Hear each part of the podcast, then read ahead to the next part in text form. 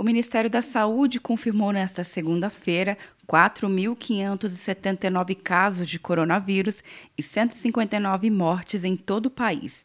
A taxa de letalidade é de 3,5%. A região Sudeste tem a maior concentração, com 2.507 casos, 55% do total. O ministro da Saúde, Luiz Henrique Mandetta, recomendou a continuidade do isolamento. Por enquanto, mantenham as recomendações dos estados porque essa é, no momento, a medida mais recomendável, já que nós temos muitas fragilidades ainda no sistema de saúde que são típicas não de faltas do Ministério da Saúde ou do governo. O presidente Bolsonaro demonstrou preocupação com a economia brasileira como consequência da pandemia de coronavírus. Temos que buscar uma solução para minimizar as consequências do mesmo aqui no Brasil. Vão, vão morrer gente? Vai morrer gente, como tem morrido algumas pessoas. Teremos uma crise maior? Poderemos ter.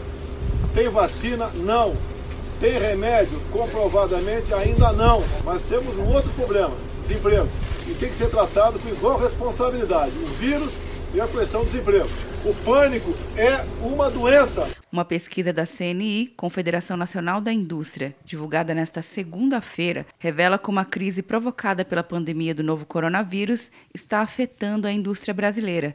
Segundo a pesquisa, 92% das indústrias consultadas estão tendo impactos negativos. Até agora, 15% das empresas pesquisadas demitiram funcionários. A pesquisa ouviu 734 indústrias de pequeno, médio e grande porte em todo o país nas últimas quinta e sexta-feira.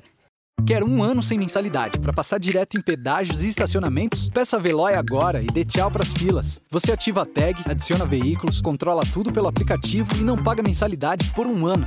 É por tempo limitado. Não perca. Veloy. Piscou, passou. De Brasília, Luciana Castro.